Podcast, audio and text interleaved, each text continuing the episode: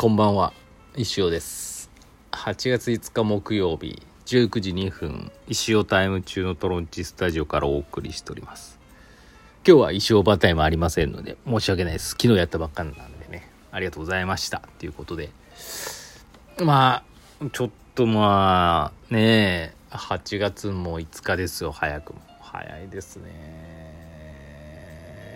なんかもう早いですわ。昨日ちょっと暑暑かったり長男がもうなんか3時ぐらいまでゲームやってうるさくて寝れなくて。睡眠不足だともうこの年になるとやばいですね。うん。非常にまずいなっていう状態な体になっちゃいますけど。で今日の漫画にも書いたんですけどテニスボールが転がってて寝てる時ね。なぜか。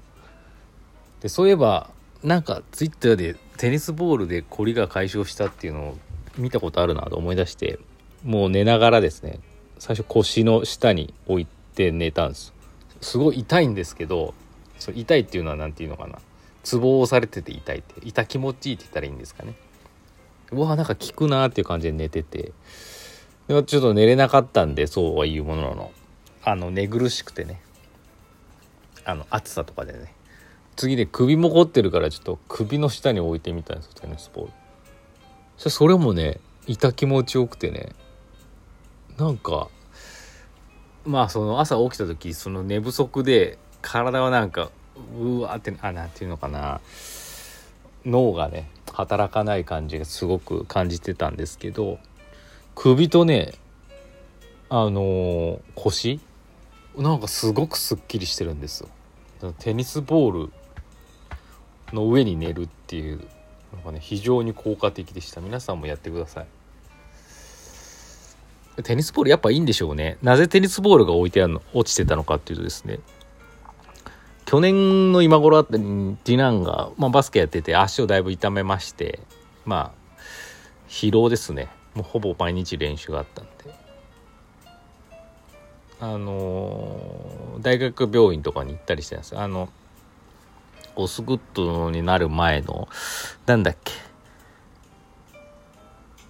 人体なんかこう損傷じゃないけどなる手前みたいな感じで、ね、体硬いといけないからこのテニスボールでこう太もも、ね、コロコロしてマッサージとかした方がいいよって言ってテニスボールをいただいたんですけどそれが家に転がっててってだからまあお医者さんも推奨するテニスボールなんでね皆さんも何か肩こり腰痛にお困りの方は是非テニスボールで実験してみてください。簡単です。乗るだけ乗って寝るだけ。うん。いいと思います。今日もそうやってやろうかなと思ってます。じゃあお便りいきましょう。よいしょ。123あ3でいいですねちょうど。まず、ルイの母のエミさん。先生こんばんは。今日の石オーバータイムお疲れ様でした。息子に今日は石オーバータイムあるよと教えるとヘルメットをかぶることなくご機嫌で夕飯を食べてくれました。そりゃよかったですよ。助かります。ありがとうございました。助かるよね。ヘルメットかぶられちゃ困るもんね。っていう。次回の衣装オーバータイム、新しい方がまた購入されるといいですね。そうですね。昨日ね、新しい方がね、購入していただいたんで。ありがとうございました。次回はいつやるんでしょう早ければ明日。ダメなら土曜日って感じでしょうか。新作もね、今、うん、作ってますんで。そんな大量には出てこないですけど。いつも大量には出ないとか言いながら7個ぐらいとか作ってますけど。ちょっと期待に応えたいっていうのもあるんですけど。はい。まあ、まあ、楽しみにお待ちください。ありがとうございました。次、前川さん。先生こんばんは。石オーバータイムありがとうございました。同じですね。大ちゃんもデビューしました。あ、そうでしたね。双子が楽しそうなので自分も仲間入りしたくなったようです。そうですよね。あとはお姉ちゃんだけですかね。衣装オーバータイムには周りを巻き込む魅力がありますね。でも売れそうなものを簡単に作って売ろうとするのではなく、自分が納得する新作ができないと開催しない先生の姿勢を夫は評価していましたよ。お、ありがとうございます。新作楽しみにしています。ご無理のないようにしてください。いやー、ありがとうございます。まあそうなんですよ。そうあのねまあさ石オーバータイムも第16回まで16回今までやったんですけどまあ16回もやってるとまあこれは人気があったなとかまあ売れ筋だなとかもなんとなくは分かるんですよ。もう分かっててもまあ皆さんもう購入してくださってるんで、まあ、新しい方が増えないとそういう人気商品もなかなか履けないのは分かってるんですけど、まあ、こういうのは多分みんな好きだろうなっていうのは分かったりしてあのー、まあ、そういうのね作ればいいんですけどやっぱりこう石の声の聞くっていうのをやっぱにをしないと石行じゃなくなってしまうのでそこはね非常に気をつけてるというかまあうん大事にしてる部分ですかね。本当にまあたくさん作りたいんですけどね。あの声が聞こえればいいんですよ。拾ってきてわこれあれに見えるつって。でそれがたまたま売れ筋のあれに見えたらですねものに。それ全然構わないしそれは別にいいことだと思うんであれなんですけどね。でなんかこう別のものに見えることももちろんあるわけです。例えば昨日ビクトリアケーキとかも作りましたけど、まあ、普通に考えれば誰が買うのっていう。